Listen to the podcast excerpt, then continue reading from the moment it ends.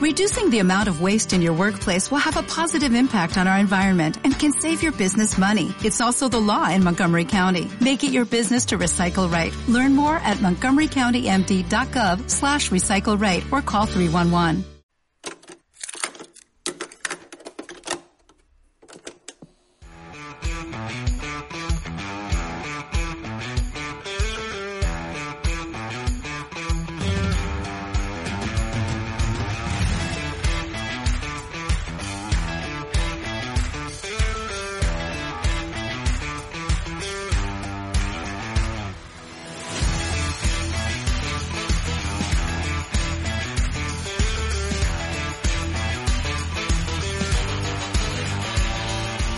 Hola, saludos, ¿qué tal? ¿Cómo estáis? Bienvenidos, bienvenidas una vez más a Los Cuatro Elementos, en este séptimo capítulo de esta segunda temporada. Y como siempre, aquí, a mi vera, a mi ladito, mis compañeros. Dani, primer lugar, ¿qué tal? ¿Cómo estás? Bienvenido.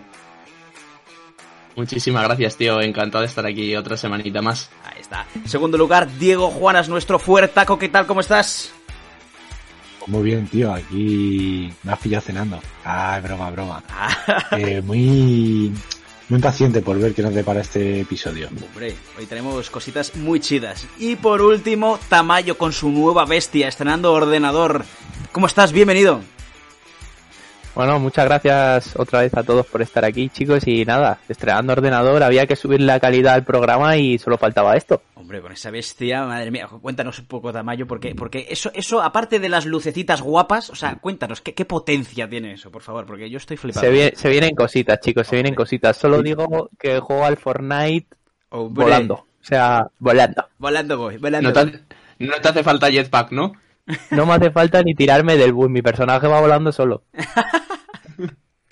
Bueno, chicos, aquí estamos, como he dicho, séptimo programa de esta segunda temporada. Y eh, tenemos que pedir disculpas, tenemos que pedir disculpas porque eh, el fin de semana dejamos sin contenido a nuestros oyentes y nuestro community manager Dani eh, ha, reci ha, recibido muchas quejas, me han comentado, ¿no? Eh, así es, así es. Eh, la verdad es que cientos de mensajes eh, de por qué no estamos en las plataformas de streaming que solemos estar cada domingo. Entonces, pues bueno, tuve que salir a poner calma. Bueno, pero, pero hoy venimos con, con todo, ¿no? Eh, hoy, chicos, eh, tenemos un programa muy especial. ¿Por qué? Porque hoy volvemos a nuestros orígenes. Hoy volvemos a, al contenido con el que empezamos esta, esta aventura. Y hoy tenemos un, un episodio de misterios y curiosidades eh, e historia.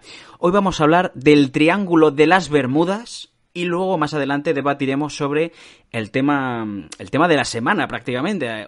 No se habla de otra cosa en las noticias que es la Superliga de Fútbol Europeo. Uh, y, y, pues nada, chicos, eh, vamos a arrancar eh, con el programa. Aunque hoy, eh, ya que la última vez tuvimos a nuestra eh, compañera Sara, ¿cómo era um, Juanas? Sara, Sara Morgan, es, Morgan. Sara Morgan, es verdad. Desde Oxford. No, es que, Connor, Connor. Esos muchos nombres, esos muchos nombres, muchos apellidos. Morgan muchos. Connor. Morgan Connor, es verdad. apellido. Es el segundo, es verdad, es verdad, perdón.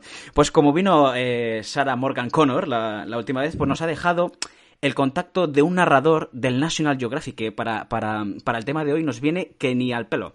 Eh, para que nos sacan la intro especial del programa de hoy, que se llama Henry McAnther. Uh, así que, Henry, todo tuyo. Eh, arrancamos el programa. People of the Four Elements. Today we dive into mystery. We dive into the Bermuda Triangle.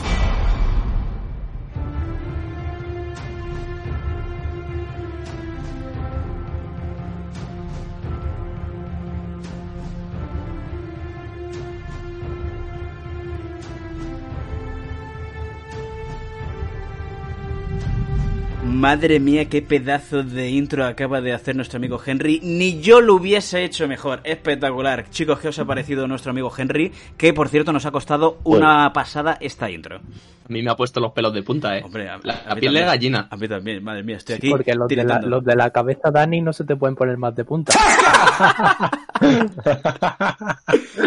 Complicado, eh, complicadísimo. Hombre, ha sido tremendo, tremendo.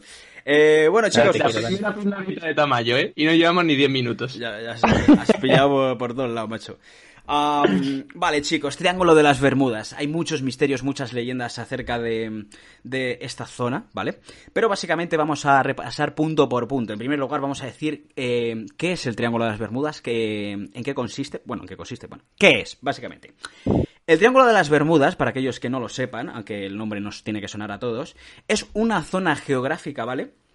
Que está al oeste del Océano Atlántico, que tiene sus tres vértices son al norte eh, Bermudas, ¿vale? Las Islas Bermudas, al oeste la costa de Florida y las eh, Bahamas, y al sureste Puerto Rico, mi hermano. Entonces, si tú eh, ves estos tres puntos geográficamente en el mapa, forman un triángulo. Y en, esas, en esa zona, en ese territorio que comprende, se han desarrollado muchos eventos paranormales, trágicos, estrambóticos, que analizaremos aquí, en el cuarto elemento. Eh, así que, Diego Juanas, por favor, introdúcenos de dónde viene, dónde está el origen de esta zona y de los misterios que, que nos, que nos contiene. Pues mira, no os lo vais a creer, pero viene de la época de Colón, ¿vale? Uh. Porque fue, fue él eh, quien en primera instancia habló de que, bueno, en sus cuadernos de navegación eh, relata pequeñas experiencias donde dice que hay movimientos extraños, eh, ve luces raras y que pues los instrumentos de navegación de la época funcionaban dudosamente por aquella zona. Uy. Pero bueno, si nos queremos remontar a algo más actual, no fue hasta 1840 cuando un barco conocido como HMS Rosalie, eh, era un barco que iba desde Alemania hasta Alabama, apareció sin tripulantes y nunca se supo qué pasó con ellos. Así que el origen se remonta hasta mucho antes, pero bueno, actualmente la versión oficial es que a partir de 1840 empiezan a ocurrir cosas raras. Cosas chungas. Porque Tamayo hay un fenómeno muy famoso, es, es, es, yo creo que el suceso más, más conocido de esta zona. Que, ¿Cuál es? ¿Cuál es el, el- el primer eh, cosa ya que dices paranormal que empieza a pasar en esta zona? Pues sí, en plan hay una historia que es la que se dice que es el origen de la misteriosa reputación de este triángulo. Pero antes de entrar con ella, os voy a dar una curiosidad de lo que ha dicho Juana de, de Colón, ¿vale? Porque esto se remonta a Cristóbal Colón, ¿vale? O sea, imaginaros, eh, en el viaje que hizo eh, para navegando por el Nuevo Mundo la primera vez, como ha dicho Juanas, eh, dijo que las brújulas, los instrumentos de navegación funcionaban mal. Eh, por ejemplo, dijo que ha visto una bola de fuego cayendo del cielo, que probablemente sería un meteorito, Puede ser. y dijo que veía luces extrañas que no reconocía, porque estábamos en una época en la que todavía no se había inventado la luz. Entonces, de ahí empezó un poquito el misterio, ¿no? Sí, Dani. Yo también tengo una curiosidad de Colón, que no sé si la vas a decir tú, entonces me espero. Pero Dila, dila. que yo he leído que mientras estaba en el trayecto eh, hacia eso, como has dicho tú, el nuevo mundo, eh, justo en esa zona se dice que perdió el rumbo y, o sea, que no sabía eh, hacia dónde ir por eh, los instrumentos que tenían eh, y no dijo nada a su tripulación de que estaban perdidos porque temía que eh, abandonasen. Todos fuera del barco. final... La verdad Sí, que me final- cuadra, porque si ya estaban navegando hacia lo desconocido, imagínate decirle que estaban perdidos. Ya. No, pero el tema de. Creo que. Imagino que usarían brújulas. No sé si. La verdad que no sé cuándo se inventó, ¿eh? Muchos instrumentos. Pero. eh, bueno, pero tenían ciertos instrumentos de. De. Sí, el, el astrolabio y todas esas cosas. Correcto. Y. Y, en e- y dicen que en esa zona que pues que no funcionaban. O no sé. Eso he leído. Fallaban los instrumentos. Eso es. Pero bueno, Tamayo, cuéntanos Bueno, pues- esa historia. Eh, pues sí, mira, el origen de la reputación del Triángulo de las Bermudas, ¿vale? Comienza el 5 de diciembre de 1945, ¿vale? Cuando el vuelo 19, que esta historia se la conoce como eh, la historia del cuadrón de vuelo 19, ¿vale? Pues eran cinco bombarderos eh, que, pues, de la Marina de Estados Unidos, ¿vale? Y eh, desaparecieron en el aire haciendo un ejercicio de entrenamiento de rutina, ¿vale?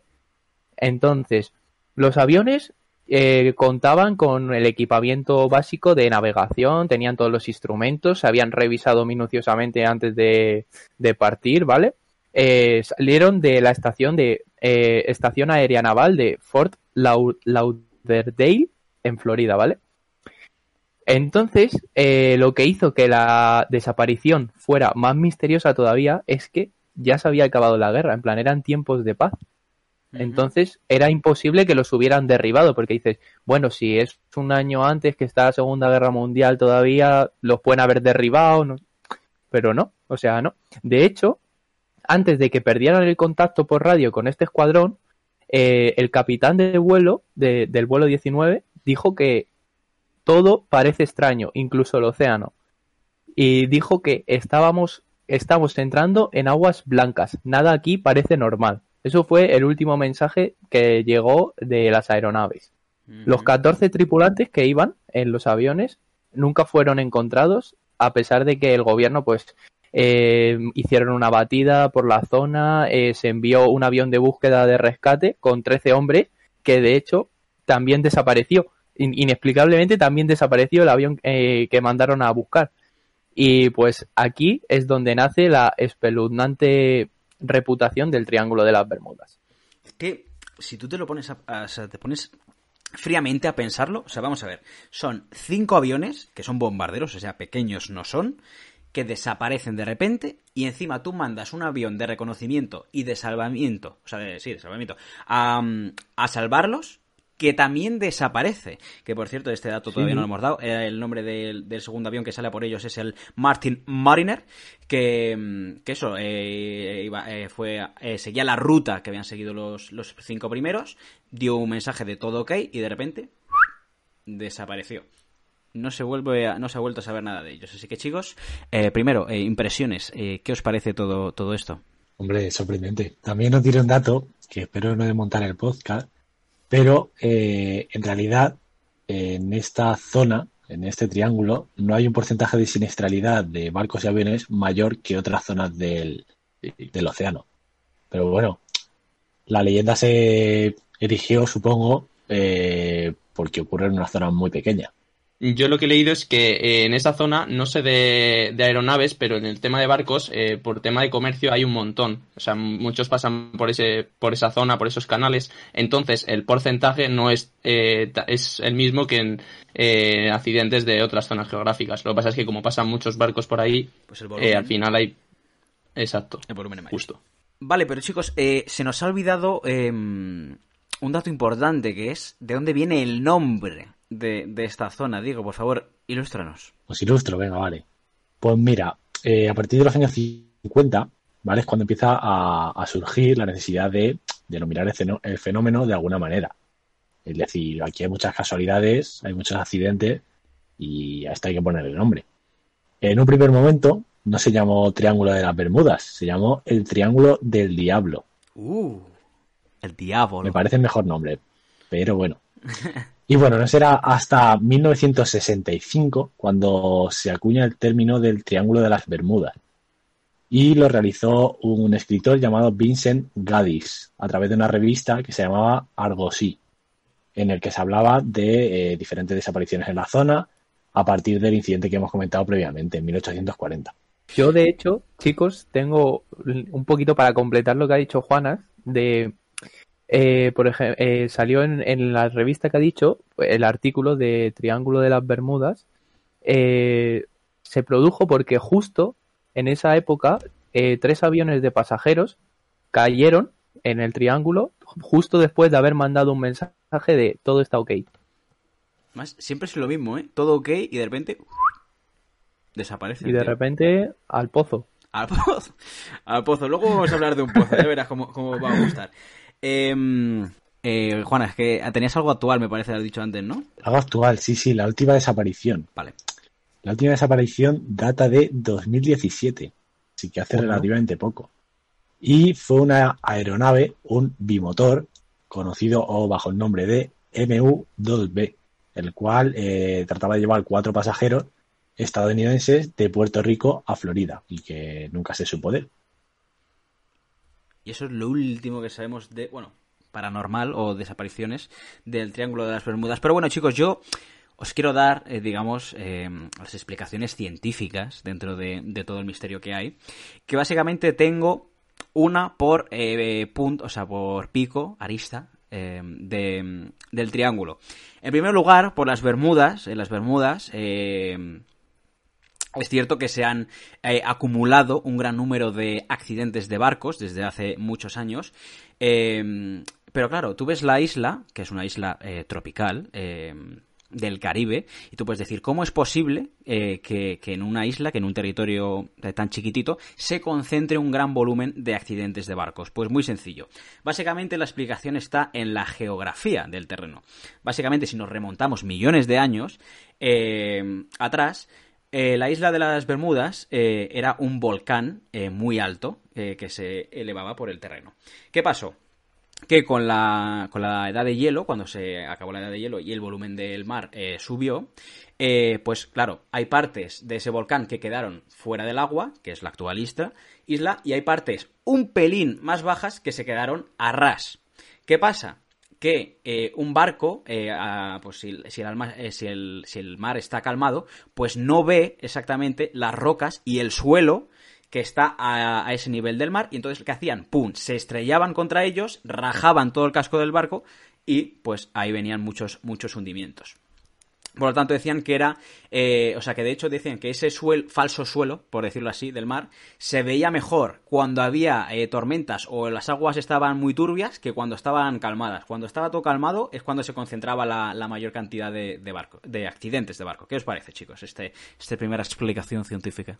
Eh, vamos, una explicación que desmonta todas las teorías. La verdad es que le ha quitado la gracia al podcast ya. Me cago en no, no, no. Yo luego le voy a traer gracia, porque esto es muy aburrido, Javi. Yo Hombre. te voy a traer teorías de verdad. Vale, vale, vale. Pero primero yo quiero dar la, las científicas. Eh, vale, vamos a otra punta del, del, triángulo, a la costa de Florida y concretamente a las Bahamas. Una cosa que, que bueno, no es una explicación científica a, a desapariciones o a lo del vuelo 19, por ejemplo, eh, pero sí es algo muy curioso que, que, que me ha gustado mucho cuando lo he visto. Y es que, imaginaos, la isla de las Bahamas, ¿vale? Una, una, playa así tropical, de foto, tal. Y, en un extremo tenemos una cala. Una cala, ahí, bien, calmadita, tal. Pero imaginaos que en el centro de, de esa cala hay un círculo azul muy oscuro. Así que dices, mmm, ¿esto, esto, esto qué, qué, es? ¿Qué está pasando aquí? Pues eso se conoce como el agujero azul de Dean, que consiste nada más y nada menos que en un hoyo en un pozo de más de 200 metros de profundidad que está en un extremo de la, de la playa. Entonces, ¿qué pasaba? Aquí hay historias, porque claro, eh, cuando hay los cambios de marea, sube, baja la marea, se producen eh, columnas de, burbujas que suben de, del fondo de ese, de ese hoyo, de ese pozo. Eh, y entonces hay historias de que en ese esas profundidades habita la criatura Lasca, la llaman los, los, los, isleños, que decían que era un monstruo que vivía ahí y entonces cuando él aspiraba aire, eh, succionaba a, lo, a, los bañistas, porque hay mucha gente que ha muerto ahí porque, eh, digamos, es succionada y se hunde y no pueden eh, salir a la superficie y se quedan ahí. Pero la explicación es que es una cavidad que tiene un cuello de botella y abajo se vuelve a expandir y abajo tiene muchos túneles. ¿Qué pasa? Que las corrientes y las presiones hacen que se creen esas burbujas, esas corrientes de agua y pues, eh, pues sea muy peligroso eh, meterse ahí dentro. Así que otro datito. Eh, yo aquí puedo aportar lo primero, que, que, ganas de meterse en un agujero de esos, ¿eh? porque yo he visto alguno en, en vídeos. Eh, acojona, espectacular. Acojona. Acojona mazo, pero cuidado. bueno, yo he leído que son, bueno, se llaman agujeros azules y el año pasado se descubrió en, en Noruega que eh, el gas que libera es metano, eh, porque creo que eh, bueno conecta con las capas más superficiales de la Tierra. Y al liberar metano se cree, o sea, esto se ha descubierto en Noruega, pero se cree que en, en la zona del Triángulo de las Bermudas como hace más calor, el calor pues debe que calienta el aire y eso provoca explosiones como por debajo del agua que hace que las mareas, o sea, que la corriente o, olas provoca olas que acaban con las embarcaciones. Eso es lo que he leído yo. Más datitos, más curiosidades para nuestros oyentes. Y por último, chicos, la, el último punto de, de, este triángulo que es Puerto Rico, mi hermano. ¿Qué pasa en Puerto Rico? ¿Por qué suceden, por qué suceden misterios? Pues eh, muy sencillo. Resulta que al lado de, de las costas de Puerto Rico se encuentra el punto más profundo del Océano Atlántico. ¿Qué ocurre? que eh, al, tener tanta profundidad, así existen choques de mareas. Eh, ya sabemos que cuando, ah, digamos, hay un cuenco, cuando mueves tú mucho el agua en un cuenco, al, eh, digamos, se crean olas bastante grandes. ¿Qué pasa? Que hay varios barcos que han desaparecido en esa zona porque se crean fenómenos que son olas gigantes eh, pues eh, eh, fenómenos eh, meteorológicos, eh, fenómenos del mar, que crean olas gigantes de incluso más de 30 metros de altura, que básicamente, si habéis visto la película Poseidón, pues que básicamente vienen olas gigantes y vuelcan los barcos y los hunden, Sí. pues eso es lo que sucede en esa zona, así que hay que tener bastante cuidado. De hecho, hay un, hay un vídeo que se hizo viral hace poco de... de un barco, creo que era también por el norte de Europa, que se estrella contra una ola de estas de 30 metros, que, pero claro, obviamente los barcos de ahora están mejor preparados y es la imagen espectacular. Imaginaros una pared de agua y el barco atraviesa y sale para arriba. Es, es espectacular, chicos. Así que bueno. Eh, explicaciones científicas del. Perdón. que me muero en directo. hasta casa de Javi, tú. Me muero en directo. Ay, los aliens vienen a por mí, por contar los secretos.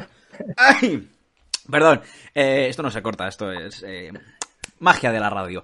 Eh, así que nada, explicaciones científicas, como digo, el Triángulo de las Bermudas. Ya os dejo todo para vosotros, chicos. Ahora, sacad todas vuestras bazas, todas vuestras historias, leyendas, mitos, todo vuestro. No, a Dani la dejan calzoncillos ahora mismo, ¿eh? Dani. No, no, no. A ver cómo- Yo ahora mismo. a ver cómo remonta el a ver partido. cómo, a ver cómo me rebates lo que te vengo a contar, Javi. Venga, vale. Yo, eh, Dani, antes, antes de que empiece Dani, en plan, voy a decir una cosa que Dale, dale. a lo mejor no os lo esperabais, pero yo creo que según cómo va el mundo, puede pasar. Venga. Y puede que sea una de las causas principales de que no haya, en plan, de que no se encuentren los cadáveres de la gente que tiene accidentes y todas esas cosas. Vale. Eh, yo he buscado información y he leído por ahí que pues en el Triángulo de las Bermudas hay accidentes, desaparece gente, no se encuentra la gente y ni siquiera se encuentran los cadáveres. Entonces, ahí dicen que como son aguas profundas, pues los cadáveres se van al fondo y es imposible recuperarlos. Pero he leído que hay muchas mafias que aprovechan pues esos oleajes, esas cosas, para traficar con personas. Entonces, igual ese es el motivo de que no se encuentren nunca los cadáveres. O sea, a ver, para que yo me entienda, o sea, tamaño. Según eso, eh, estamos diciendo que hay eh, mafias de, entiendo, piratas eh, Sí. por, por el Océano Atlántico que lo que hacen es ir recogiéndolo, o- bueno, eh, No, no, no, re- Muerto- recogiendo no. mu- muertos o Eh, vivos. muertos o vivos, eso te iba a Eh, preguntar. Hombre, supongo que vivos, porque si son para trata de personas, Ah, vale. los querrán vivos. Ah, entonces raptan a esa gente y luego aparece el, el barco o hundido o eh, sin nadie, o sea, no desaparece por completo. Es- eso es, Bueno. eso es, eso es lo que he leído yo. Espectacular. Dani, mm, danos explicaciones paranormales aquí en el cuarto elemento. Eh, vale, os voy a, os traigo aquí explicaciones paranormales, como dices, y voy a utilizar un argumento antes Venga. que va a ser el de que me probéis vosotros que no es verdad. Vale. Oh, me gusta esto, me gusta esto. Juanas te ¿Os va a bien?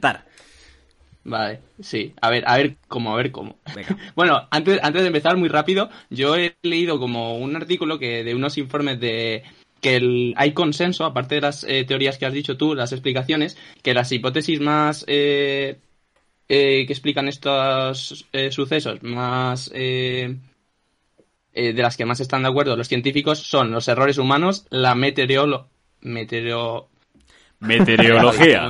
La meteorología. el conquenso. El conquenso, el conquenso. Aquí tenemos un conquenso Eh, eh, los errores humanos, la meteorología y eh, las variaciones magnéticas que hay en esa zona. Eh, pero, ahora donde vengo yo a desmontarlo.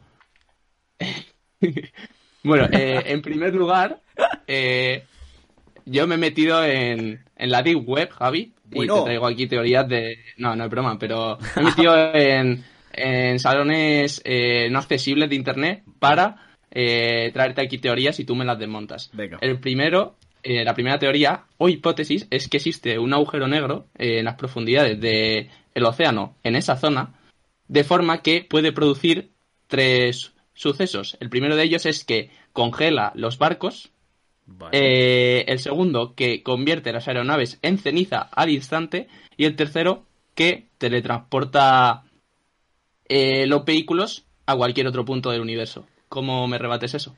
Eh, que- o, sea, me, o sea, me estás diciendo que hay un Interstellar debajo del Océano Atlántico. Sí. Eh, Y que nadie sabe que existe. que nadie sabe. Diciendo no, Afir- afirmando. Afirmando. Hombre, bueno. el que ha hecho la teoría lo debe de haber pasado. Hombre. Porque Claro. para saber lo que hace, Claro, ha tenido que aparecer en un sitio desde el que pudiera escribir este, este informe. Claro. Y ha vuelto. Muchas casualidades. es que además... o desde un sitio o desde un tiempo en el que pudiera Oh. escribir ese mensaje. Porque yo he visto Oh. también que hay como alteraciones temporales. Bueno. Es Sí. que eres el mejor Es tamaño. el Marty McFly del. Atlántico. Um, es que, porque claro, es que encima no te da eh, una opción de lo que pasa, sino que te da tres. O sea, o sea, te puede pasar cualquiera de las tres Claro. cosas. Se, se cubre las espaldas que da gusto, ¿eh? Exacto, exacto, exacto. Por, por si acaso. Pero Bueno. imaginaros que es una de verdad. Bueno, Fíjate, ¿eh? sería muy curioso, la A verdad. lo mejor nos lo, nos lo esconde el gobierno, puede ser. Puede ser, puede ser. Manipulaciones, manipulaciones. Eh, pues no puedo rebatirte. Juanas, ¿tú tienes algún argumento para rebatir eh, esto que nos ha contado Dani? La verdad es que se ha cubierto bastante bien. Yo no puedo Es rebatirlo. verdad. Pero tampoco puedo, tampoco puedo confirmarlo. También. es Ni verdad. confirmo ni desmiento. Efectivamente. Claro. Sí, MSNC no sabe, no contesta. tal cual. RT. No, no hay más. Bueno, Dani, pues de momento no te podemos rebatir nada. ¿Tienes algo más para Vale. nosotros? Sí, sí, por supuesto, sí. Te puedo traer miles, ¿eh? O sea, Hombre. es que internet, internet es una mina de oro. Toda la Eh, la segunda os va a gustar, la segunda os va a gustar porque ya hemos hablado de ella aquí. Fue en el primer episodio y es que se dice que en el Triángulo de las Bermudas está el continente eh, hundido de la Atlántida y esto lo puedo probar porque yo aún no lo he descubierto en España, entonces puede que esté allí y Perdón, Eh, perdón. y bueno, lo, lo que espera, esperar, que la teoría va mejor. Eh, eh, yo no sé si visteis la peli que sacaron, no sé si de Disney o bueno, pero vamos, se dice que Si le los hicimos top- de... el tier list de esa peli. Estaba en el top, Es ¿no? verdad, es cierto, aprovechamos este momento para eh, de publicidad para eh, recordar Dale, nuestras, dale. re- nuestras redes sociales a nuestros seguidores. Tenemos eh, Twitter, arroba cuatro elementos barra baja pot, e Instagram, arroba los cuatro elementos podcast, siempre el 4 con número. Y también, chicos, recordad, en Twitch estamos con el objetivo de llegar a 50 seguidores, estamos cerca, pero todavía nos falta vuestro apoyo, así que recordad twitch.tv barra los cuatro elementos o 4 con número también. Así que, una vez dicho esto, Dani, puedes continuar. Bueno, pues los atlantes tenían eh, unos cristales de los que extraían eh, energía de la Tierra, ¿vale? Y esto que... ¿Por qué te ríes, Diego, antes de que termine? hermano? Es que te he imaginado a ti con los cristales haciendo cosas. Y me puede, me puede, tío. Haciendo maravillas. Bueno, pues eh, resulta que estos cristales eh, eh, provocan. hacen que los aparatos electrónicos que tenían estas naves y barcos fallasen eh, por la energía que desprendían. Así que esa es otra teoría. Luego tengo dos más que. Bueno, pero, pero ¿podéis probar esta de que es incorrecta? Hombre, a ver, yo Dani confío en que tú eh, encuentres la Atlántida en España. Ahora, ¿puede ser que esté allí? Puede ser, puede ser. Pero... Se la ha llevado la corriente. Claro, hay fuertes corrientes, ya sabemos. ah, y puede Claro. ser, a ver. Lu- Luego al final eh, vamos a hacer un debatillo de cosas que pensamos nosotros ya reales sobre este punto, ¿vale? Pero de momento... Vale, sí, sí, sí, También- porque, porque voy a quedar como un friki, que lo soy, pero... También, también os digo, chicos, una cosa, que si esos cristales son tan buenos y solo producen alteraciones en nuestros aparatos de navegación, vaya mierda de energía que les dan, ¿eh? Ya pueden tener millones de cristales. No, no, no, eso, eso es los efectos que sepamos. Porque igual Ah. las vacunas es por la energía que desprende. Por supuesto.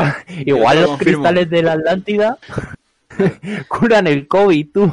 Eh, un efecto secundario es Claro, que te claro. sale cola de sirena, ¿sabes? De una vez te meten AstraZeneca, te sale la cola de sirena.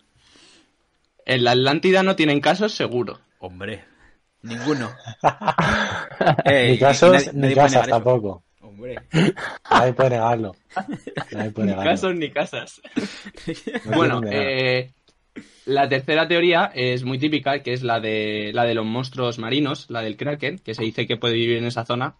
Eh, pues también está chula esta teoría. Si es que, como os digo, eh, Internet es una mina de oro. Y la cuarta eh, son los ovnis. Se dice que, bueno, por eso, por el sur, el sureste de Estados Unidos, que se ven, bueno, yo no lo digo, pero vamos, que siempre salen noticias de gente que ha visto ovnis, pues se dice que eh, en el Triángulo de las Bermudas hay una estación extraterrestre, como lo estáis oyendo, Toma ya. y que los extraterrestres raptan a las personas para empezar de cero con una nueva identidad. Por supuesto. Eso es, eso es como el diario del autostopista galáctico, ¿no? Las Bermudas son, Una parada. son la estación, claro. Ahí hacen el autostop. ¿Te la has leído? ¿Te la has leído al final? No, no me lo he leído, Dani, no me lo he leído. De tantas veces que lo recomiendas, Dani, como para. Claro, ya me, he sa- me he saturado. Me he saturado. Ya me lo sé y no me lo he leído todavía. Ah, vale. Nada, Dani, me quedo con tu última teoría, ¿eh? Yo ya por ¿Sí? determinar qué teoría es la mejor, la Hombre. última, sin duda. Sí, sí. Yo, yo- Y al final no me habéis podido rebatir ninguna teoría, ¿no? A ver, yo creo que la del hipótesis. Kraken es que has visto muchas películas de Pirata del Caribe. Mm, Sí. ah, y la No, no, pero que estas teorías no son mías, ¿eh? No son mías. Yo, bueno, Dani. eh, Bueno, quien la haya hecho ha visto mucho Piratas del Caribe. Y, eh, y la última, pues yo, yo aparte de la estación quiero que haya un kaiju ahí en plan por en medio del triángulo, Bueno. ¿sabes? A tope. Espectacular. Imaginaros la de, imaginaros la de calamares que se pueden sacar del Kraken. Hombre. ¿Por qué no? Why not? ¿eh? A la, a la romana, uff. Uf, La not? plaza mayor servida, un ¿eh? pulpito, un pulpito a la gallega ahí. Tienes esa delicia servida para 20 años. Ah, vale, chicos, pues mira, para acabar este punto ya, eh, vamos a dar cada uno nuestra, si os parece, nuestra opinión sobre eh, qué pensamos, qué, qué- pasa ahí. Eh, si queréis empezamos por Tamayo, que si nos quieres decir Tamayo, ¿tú qué piensas eh, de esta zona y cuál crees que son los motivos por los cuales eh, nacen estas leyendas? Bueno, a ver, yo creo que como en todos estos casos de cosas paranormales, al final siempre hay una explicación que, pues como has dicho tú, a lo mejor la geografía, eh, el, agujero azul, yo que sé, cualquier cosa, que justo haya un punto de magnetismo diferente y la brújula no funcione bien por esas cosas, que eso puede pasar en, en otros lados, de hecho hay otros sitios de la Tierra que pasa también. Y bueno, yo he leído también que eh, es una zona en la que pasan muchos accidentes, pero también pasa un gran volumen, como hemos dicho al principio, de barcos, de aviones, porque es una zona comercial y esas cosas. Y que no tiene eh, un índice de accidentes tan elevado como otras zonas de la Tierra. Entonces yo me quedo con eso. En plan, las historias están guay porque le dan misterio al sitio. eh, yo que sé, puedes aprovechar y decir, no, que los monstruos o los aliens, como ha dicho nuestro amigo y compañero Dani, que se inventa estas cosas. que yo no, yo lo de los agujeros esos no sé, porque si la Tierra es plana no sé a dónde van los agujeros, o sea, no lo entiendo. Yo tampoco. Se caen, se caen para abajo. Vaya manera de rebatirme una teoría. Ahí está. Nah, pero yo creo, yo creo que es eso, en plan, es más eh, las historias que se cuentan y el misticismo que se le da al sitio, que no hay, no es para tanto. Ok. Juanes. Pues yo voy un poco en la línea de Tamayo, la verdad. Creo que es un poco estrategia de marketing para fomentar el turismo de la zona. Pero mm, no sé yo si les ha salido esa, ¿eh? bien del todo. Hombre, a ver, sí, a la isla de las Bermudas hay que ir, ¿no? Eso sí, pero yo A ir a una zona en la que eh, puedo, hay más, más riesgo Claro. de morir, tampoco iría. No, hay más riesgo, no hay más riesgo. Bueno, Claro, pero Si lo- más volumen de la creen, claro, a volumen, digamos. No sé, si, si todo lo que nos ha contado Javi, como explicaciones razonables, es verdad, es un sitio peligroso. Ya el tema misterios, ovni, Illuminatis y demás, lo que nos quieran contar, vale, pero yo creo que es una zona peligrosa como lo es todo el océano, para qué mentirnos. Me da bastante miedo. Pero bueno, está Dani, Dani aquí para salvarte. Dani, ¿tú cuál, cuál Es algorrista. Sí, va- sí, vamos, más bien me salva él a mí. Ah, bueno. Que Os salváis mutuamente.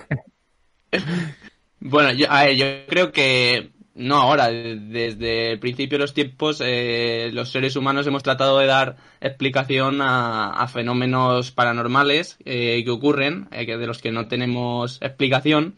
Y a mí me gusta, ¿no? Que salgan este tipo de teorías, pero, o sea, yo sinceramente pienso que, pues es eso, como he dicho, errores humanos, creo que corrientes que, igual en esa zona se originan por cómo está eh, por cómo se ha creado la Tierra, eh, lo que has dicho tú de las placas igual, y luego también pues por el tema de las variaciones magnéticas que en esa zona pues eh, no debe no debe funcionar bien ciertos aparatos, yo tampoco entiendo, pero vamos, yo creo que es eso y que hay mucho volumen de, de, transporte allí, o sea, de viajes por allí, por esa zona.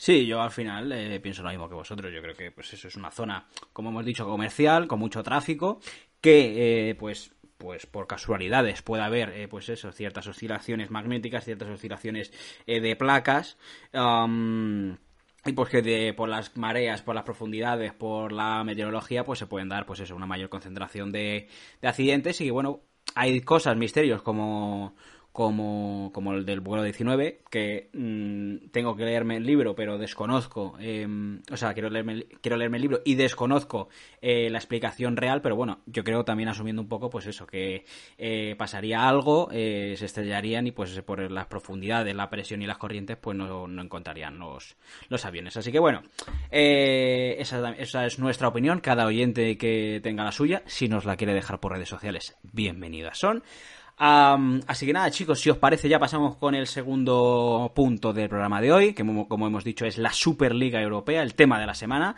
Así que nada, intro y seguimos.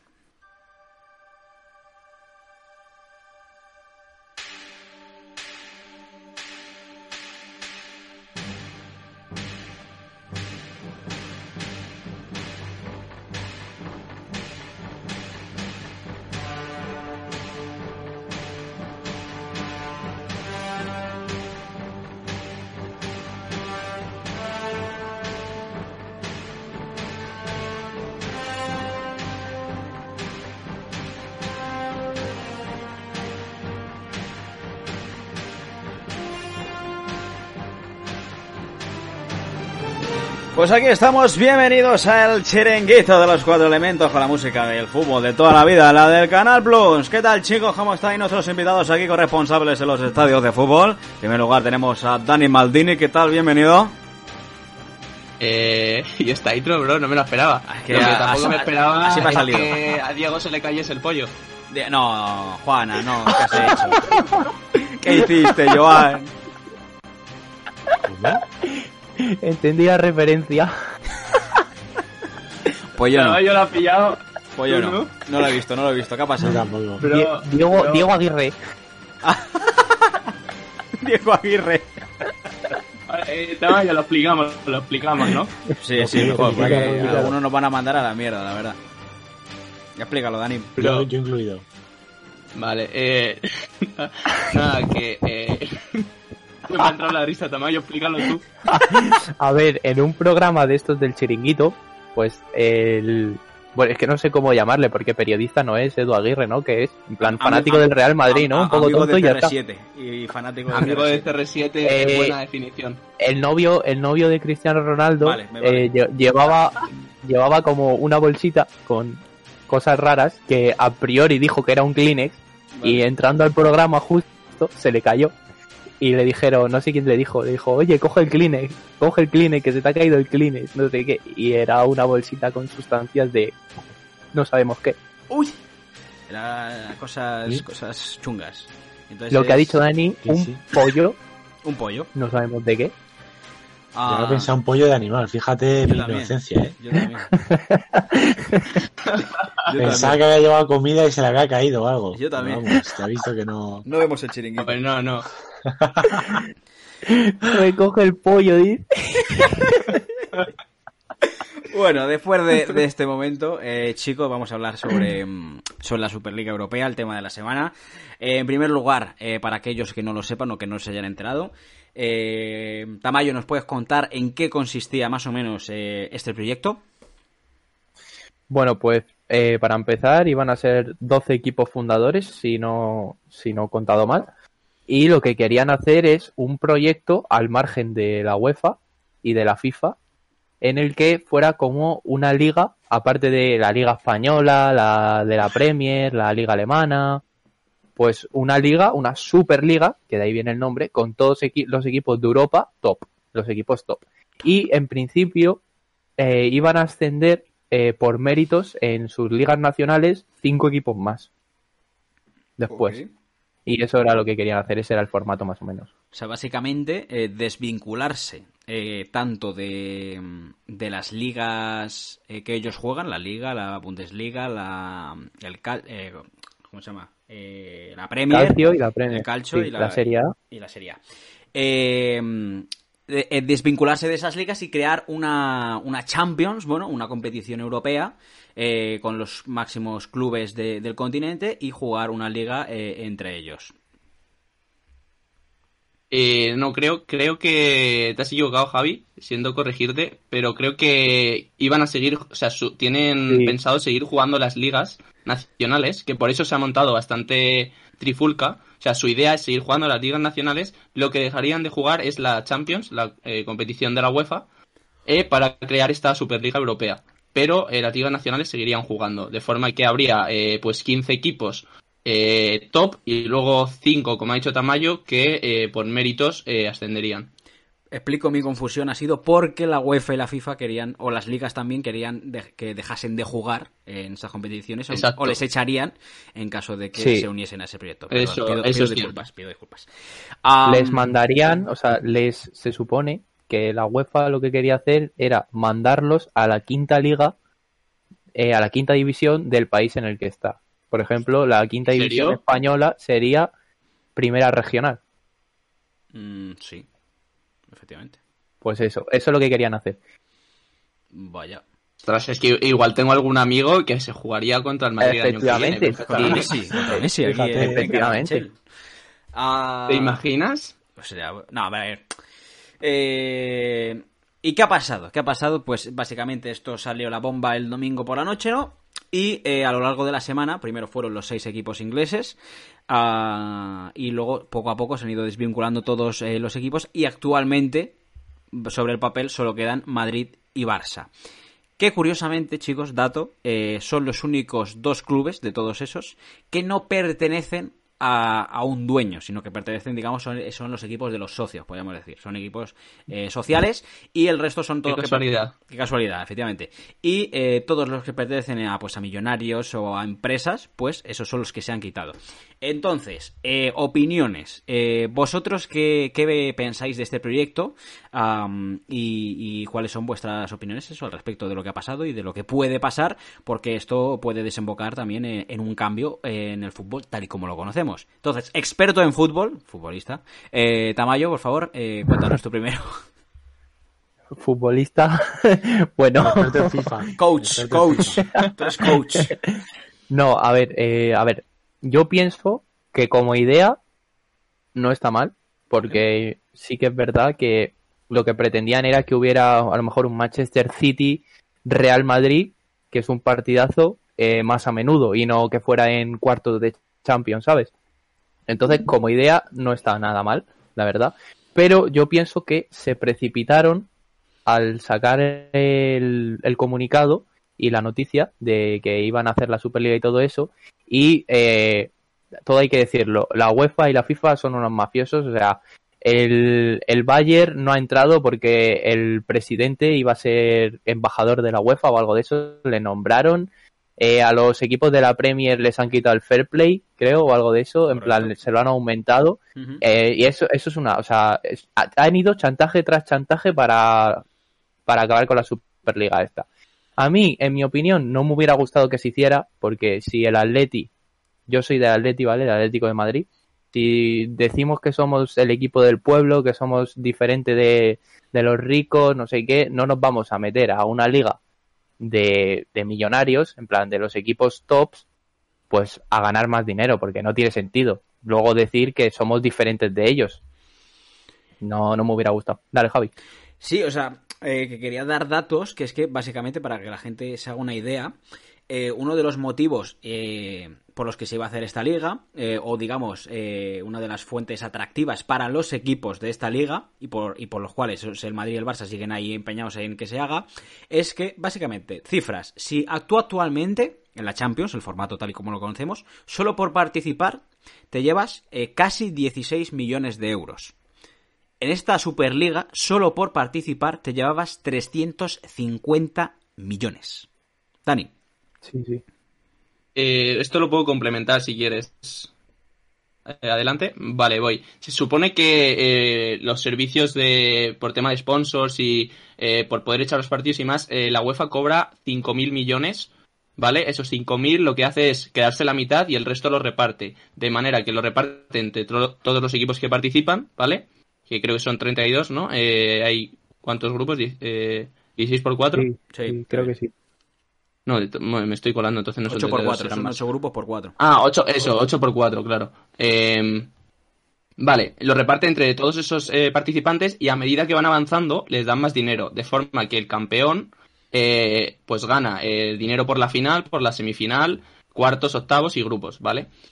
Pero al final la suma que gana es bastante irrisoria en comparación con lo que recibirían haciendo esta Superliga. O sea, esta Superliga lo que, lo que quieren hacer es quitar a la UEFA de en medio y si, eh, si los sponsors se quedan, ganarían también esos 5.000 millones, pero en vez de repartirlos entre eh, 32 equipos, los reparten entre 20 únicamente. Bueno, y no solo esa y cantidad. lo que creen, O sea, quiero decir, claro, se piensa, se piensa que eh, van a ganar aún más dinero porque ya no hay eh, ya no habría partidos de un Sparta de Moscú contra no, yo qué sé, contra el Dinamo de Kiev. Eh, Entonces, se piensa que van a ganar bastante más dinero y eso es el principal motivo por el que se hace, básicamente. No sé que- si lo he explicado bien. Sí, sí, o sea, vamos a ver si es que yo entiendo, o sea, yo entiendo, eh, por ejemplo, al Barça, my team, eh, que, o sea, que, que tú te quieras participar en ese proyecto. ¿Por qué? Porque están arruinados. O sea, vamos a ver, si es que solo con participar dos años, el Barça se quita toda la deuda a corto plazo que tiene. Que son más de Sí, 700 Sí, efecti- millones. Efectivamente. O sea, que- efectivamente. Pero eso todo, todos los equipos, eso. Sí, sí, entonces... por No, esa parte- viene bien. Por Claro. la parte, por la parte económica lo entiendes, porque no tienes a una institución que es la UEFA y la FIFA que se quedan con una parte. Porque, quedan con la por mitad, ejemplo, Si es no más. es eso.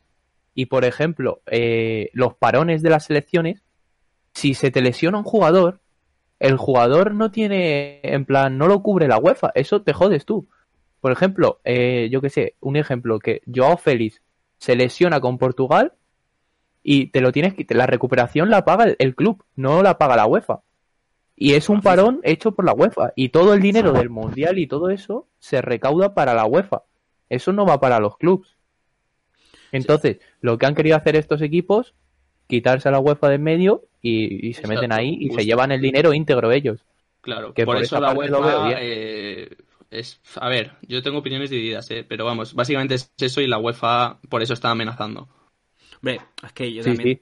Porque claro, dicen, no, es que se han cagado porque le van a quitar. Pues claro, otra de las amenazas que había, cuidado, era que los jugadores de los equipos, es decir, pues todos los Messi, eh, Cristianos, eh, todos los eh, jugadores tops, no podían luego jugar ni Eurocopas ni mundiales. O sea, todo lo que fuese competiciones UEFA o FIFA estaban prohibidos a, a- a- a- a jugarlas. O sea, entonces, claro, tú imagínate un mundial sin un Messi, sin un Cristiano, sin un Kun Agüero, sin, yo qué sé, los tops mundiales, un Lewandowski. O sea, bueno, Lewandowski no, porque está en el Bayern y el Bayern no iba a jugar. Pero me refiero, ¿sabes? Que qué clase de fútbol o de, o de mundo futbolístico eh, íbamos a llegar. ¿Por qué? Eh, o sea, porque a ver, yo puedo entender que el fútbol, o sea, el fútbol ya desde hace muchos años ya no es un deporte. Entendedme cómo, que quiero decir que es un, es un negocio, tal cual. Sí, sí, Eh, sí, sí, sí. Entonces, yo lo que no entiendo, o sea, o lo que veo mal de todo esto es que, claro, ¿por qué se han echado eh, los equipos para atrás? No por esas amenazas, sino porque les han, digamos, amenazado y sobornado, que ahí es lo que voy, para quedarse, que es lo que ha dicho antes Tamayo. El City, el PSG, todos estos equipos que se gastan una barbaridad de dinero, tienen un tope salarial al año, el, fair play financiero, y si se pasan de ese tope, tienen que pagar una multa. Se lo están subiendo hasta ese tope, se lo están subiendo para que puedan gastar más y de tal manera que se queden. O sea, les están sobornando y luego, no, ahora no me acuerdo, pero había otra cosa que les han ofrecido también eh, para, para eso, para quedarse. Y de hecho, al Madrid, hoy viernes, ya ha salido la noticia, pero lo iban a echar de la Champions. Y al final no lo van a echar, pero Sí. era otra amenaza que tenían. O sea, Dani. Al Madrid, al Cuidado. Chelsea y al Manchester City. Claro, a los es que daban a ahí. Loporto. El único O que sea, no daban a Loporto como ganador de la Champions. Podían, podía haber salido hoy, literalmente. O sea, cuidado. Juanas, te veo muy callado. Sí, es que fútbol. como persona ajena al fútbol, estoy callado, la verdad, estoy callado. Hombre, Bro, entonces, ¿para cuándo Superliga de Powerlifting? Porque Eso eso, es tiene que ser apoteósico. Insane. Cuando haya dinero de por medio, que no lo hay. cuando haya dinero. No, Ah, pero no, de momento no se da. Bueno. Eh, no, y lo, chicos, y otra cosa que, que a mí no me gusta también eh, de este tema es la hipocresía. La hipocresía por parte de, de- de las ligas de fútbol. Quiero decir, Y no, solo de las ligas, o sea, bueno, de la UEFA también. De la porque- UEFA y luego de los De, equipos. de la, yo de otra no sé, pero de la española en particular es. Ahí, ahí es donde voy. O sea, que, que, Te tú vas, ven- vete ya. que, que venga el presidente de la Liga Española a decir que los equipos, eh, el Madrid, el Atleti y el Barça, eh, son unos mercenarios porque todo lo hacen por dinero, porque no sé qué. ¿Perdona? ¿Perdona? O sea, un presidente que recordemos la movida que hubo hace relativamente poco para llevarse un Madrid-Girona a Miami. Eso porque lo hacemos, A por, Miami. por- por generosidad, por caridad, ¿no? ¿No te por jode? dinero. No, y ha puesto la, la copa. es- Bueno, puso una supercopa. La Supercopa, la Supercopa de España la puso en Afganistán o por ahí. En Arabia en, por eso, en, en, en Sí, sí, Oriente por ahí, Medio. por ahí. ¿No? Y luego los horarios, todos los horarios de las televisiones acordados. Los horarios De los es- viernes, es de los lunes, de... Para que lo vean en China. Claro. Los clásicos a las 12 de la mañana. O, o- para que lo vean o en me acuerdo China. uno en verano que fue como a las 11 de la noche para que lo viesen en Estados Unidos. Eso fue una barbaridad también. Bueno, y llevarse el clásico a Estados Unidos, que esa es otra. Que sí, que sí. O sea- Eso es muy, muy hipócrita, la verdad. A ver, yo entiendo que desde los clubes, pues obviamente el Madrid y el Barça, el Madrid con todo el estadio y con toda la crisis, pues está yo creo que arruinado también. Eh, el Barça ya lo sabemos todos y entiendo, pues yo entiendo eso, que, que actualmente pueda ser una solución a corto plazo para eh, todas las deudas que tienen los equipos. Pero si es cierto que al final, involucrando a todos, UEFA, FIFA, equipos, en ligas, o sea, son todos unos mafiosos que lo único que quieren es cuartos y cuartos y cuartos. Y Es cuanto más mejor. Es dinero, de verdad. Sí. Entonces es un poco, al De- final el deporte se pierde, tío, que es lo- la pena. Pues yo es que creo que lleva ya mucho tiempo ya perdido. O sea, yo. Uf, es difícil, ¿eh? Eh, A mí me parece un, debate tema- tema serio. complicado. Delicado, sí, delicado. sí, sí, sí. Me parece un debate para continuar un domingo de directo. Vale. Me parece bien. Me parece Bueno, bien también. bueno, chicos, no sé. No sé A, Diego le da algo. También. A mí me dan algo. Pero, pero eh, he de reconocer que me he visto el vídeo de Maldini hablando sobre la Superliga. ¿Y, qué opina Maldini. Tamayo? ¿Qué- o sea, qué perdón, dice? eh, ¿Qué Juanas. dice? ¿Qué, qué dice Maldini? Eh, pues básicamente dice que, eh, que haciendo este proyecto te carga la, la pasión y la ilusión de los, de los equipos más pequeños. Eso es verdad, que eso Porque si no tienes opción, no tienes opción de enfrentarte al Madrid, al Barça, al Atleti, eh, los equipos pequeños pues no tienen un incentivo de decir, Buah, pues voy a jugar tal, o va a venir a Madrid a ver eh, aquí a mi ciudad y voy a echar un partido con él. Pues no tiene esa ilusión. Entonces, por esa parte yo lo veo bastante jodido. Hmm. Sí, bueno. desde luego. Dani. A ver, realmente no se tendrían que perder esos partidos porque se deberían seguir jugando si los equipos se mantienen en sus respectivas ligas. Sí, pero ¿Qué ocurre? Antes, antes de que sigas, si se hacía la Superliga y la Liga no se pueden compaginar, porque si ya los jugadores se quejan de que ahora de jugar a lo mejor tres partidos en una semana de Liga, están cansados, tenían, tienen Sí que jugar un volumen de partidos, pero tienen que jugar muchísimos partidos. Pero Entonces- se- o sea, no jugarían la Champions, ¿eh? O sea, No, yo no, creo que Ya, ya, ya, pero, pero la Liga ten en cuenta que son 34 jornadas, me parece. 38. 38. Pues 38 jornadas. Más luego, de esa liga, ponle que son. No sé si es a partido único o es ida y vuelta también, pero ya tienen que jugar Yo creo que 19 sería- partidos. A, a ver, realmente, o sea, yo, eh, según he entendido, eh, no, sé si sería partido único porque luego se planea hacer playoff. Pero Claro. igual tiene sentido que sea ida y vuelta. Es que, a ver, a ver como dice Dani, es que ahora juegan la Champions ya, pero la Champions y la Copa del Rey al final se te concentra todo en un, en un mes, mes y medio. El resto más o menos está, ¿sabes? Entonces, Sí. a ver, yo creo que esto va a derivar en algo. Yo creo que eh, puede derivar en un cambio de modelo, como se ha hecho, por ejemplo, con Mm. la Copa del Rey, que yo pienso que el modelo nuevo la hace más atractiva y, y- y mola más. El nuevo Sí. partido único y demás. O incluso eh, la Supercopa de España, que sea entre cuatro y no entre dos. Eso también me parece bien. Entonces, yo creo que esto puede derivar en algo así: en hacer un formato o cambiar el formato de la Champions, que lo hagan un poco más entretenido. O se puede hacer, como han dicho, eh, un modelo Euroliga de baloncesto, que para quien no lo sepa, eh, los eh, ocho equipos, creo que son ocho, ocho equipos españoles, puede ser. Bueno, no, no me acuerdo, pero hay equipos de Europa principales que aparte de la Liga Española juegan la Euroliga, que es otra, otra competición aparte, en la que digamos es como la Champions del fútbol, pero es una liga, no es una competición un torneo, es una liga. Y al final de esa liga, ¿qué se hacen? En los ocho primeros hacen unas eliminatorias, unos playoffs, y luego entre los cuatro que quedan, pues hacen una Final Four.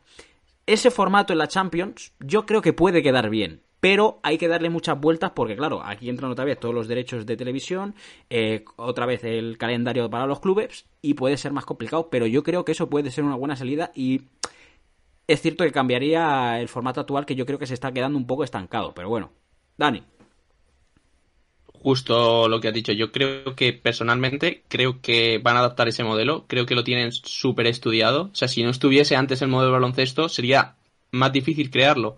Pero, o sea, como ya está, yo creo que tienen las miradas puestas en él y que lo van a adaptar al fútbol. Y si no es ahora, o sea, a mí me sabe mal, pero eh, si no es ahora va a ser dentro de dos, tres, cuatro años. O sea, yo creo que va a tender hacia eso. eh, para quien no lo quiera, pues desgraciadamente, pero A ver, pero es así, o sea, va a evolucionar. Sí, o sea, yo quiero decir que, hay, hombre, hay que pensarlo y a lo mejor esto lo podemos debatir más en, en un, en un directo. Pero se puede generar, o sea, si tú imagínate, cada 15 días eh, tienes un, eh, un Madrid City, un Barça PSG, un Milan, Ju- eh, o sea, bueno, Milan Juve ya se está aquí, pero me refiero a un Milan, yo qué sé, el Liverpool. O sea, son, son, o sea, son, a mí yo son partidos que me interesa ver. O sea, al final, como tú dices, un eh, de San Petersburgo, eh, Lokomotiv o quien, sea, pues, pues no interesa. Pero si tú tienes esto, pues normalmente, pues, eh, pues enchufas la tele. Y yo creo que también puede eso incrementar el número de suscripciones a, pues, por ejemplo, Movistar o otros paquetes deportivos que den este servicio. Sí, se hablaba de Amazon o incluso Netflix para ofrecerlo. Eh, a ver, yo personalmente eh, lo que opino es que, o sea, está, está bien lo que tú dices para quien le guste el fútbol tener este tipo de partidos. A mí personalmente, o sea, te soy sincero, ¿eh? yo soy del Madrid, pero yo los partidos que hay a partir de octavos los cojo con mucho cariño. Y si me pones todas las semanas eh, un City o un Ya, sí, sí, No sí, sé. sé por dónde va, sí. no me, no me puedes com- no me puedes poner todas las semanas pizza para comer. O sea, Ya. Quiero pasta, eh, eh, Rigatoni, verduras, quiero rigatoni. y, y luego pues de vez en cuando, de vez en cuando sí, te lo agradezco, pero es, es que eh, no sé, yo personalmente pienso que ya no es eh, el nivel de los partidos.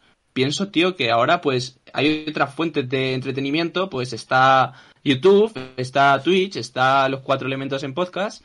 Eh, la gente, pues tío, ahora no, no lo escribe mucho por las redes. eh, prefiero estar escuchando una hora a Diego y a, a Javi y a Tamayo A Dani no. que a mí no, A a mí mí no, no, no. porque antes, antes que ver un Que viendo a Cristiano O sea, yo- Ronaldo, ¿sabes? Claro, pues, tío, pues yo yo lo veo tengo- lógico también.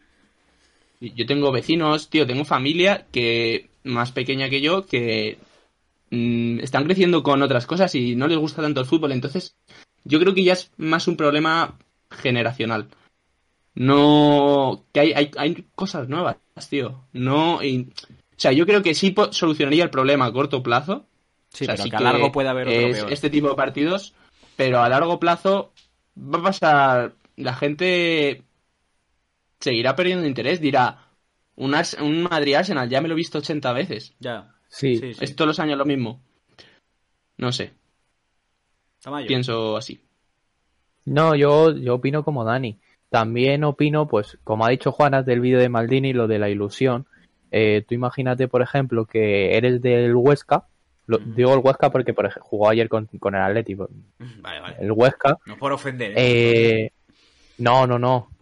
Gran equipo. Eh, por ejemplo, eh, si juegas la Superliga, te dan 300 euros, o sea, 300 euros, 300 millones simplemente por participar.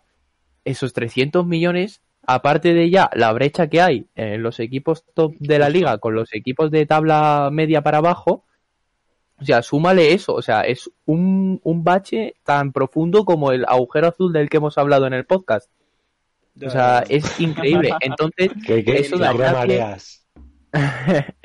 eso daría pie, por ejemplo, a que eh, el Real Madrid tuviera un equipo B para la Liga y un Claro. equipo A para la Superliga, porque es lo que te interesa ganar, porque es lo que te da eh, más dinero, ¿sabes? Entonces, en el equipo A están eh, Hazard, Benzema, eh, Modric, ¿Hazard en el A? todas las...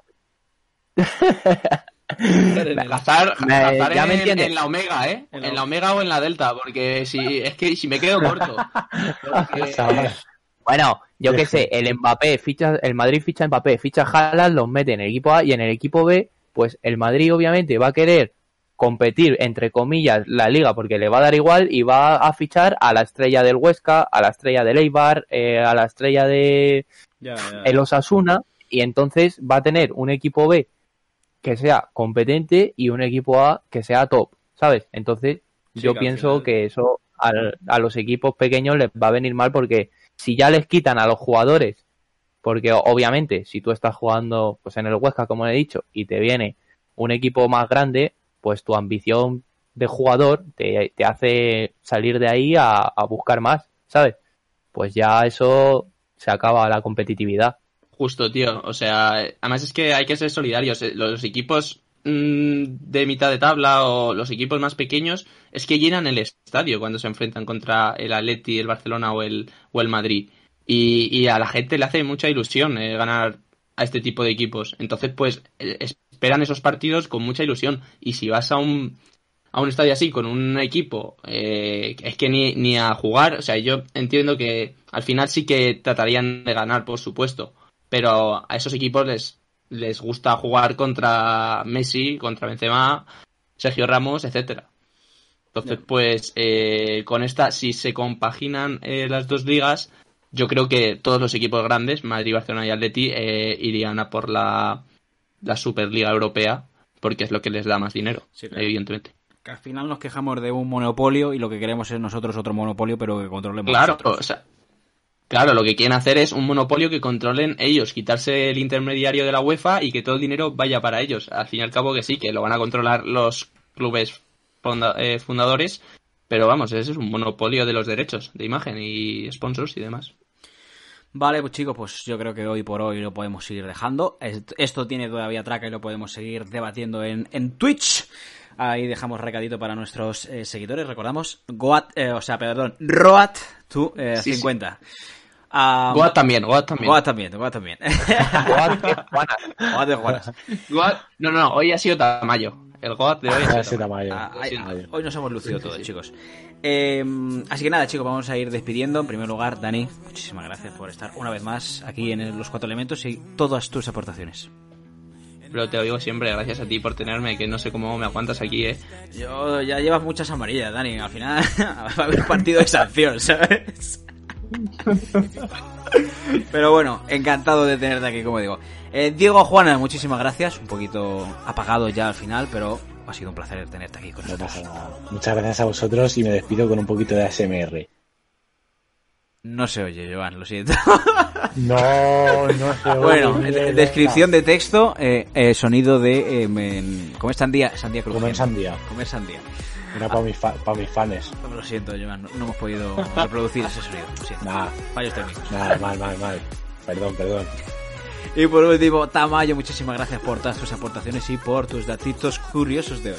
Pues nada, un placer como siempre y ahí ya sabéis chicos, los domingos cuando hagamos directo hay que meterse ahí a darle fuego, a darnos amor y cariño, que os traeremos cositas muy chulas últimamente, ya veréis. Eso, hay que ser solidario con los equipos pequeños.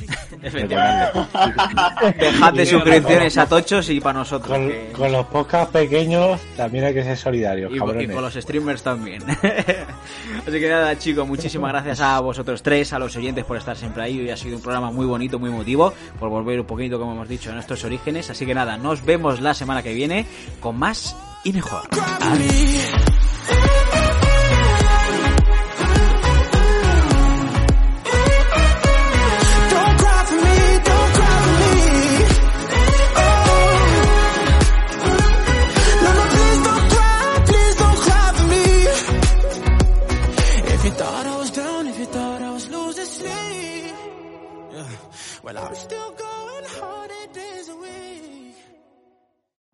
Every day, we rise, challenging ourselves to work for what we believe in.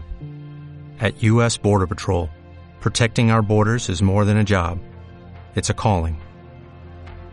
Agents answer the call, working together to keep our country and communities safe. If you are ready for a new mission, join U.S. Border Patrol and go beyond. Learn more at cbp.gov/careers.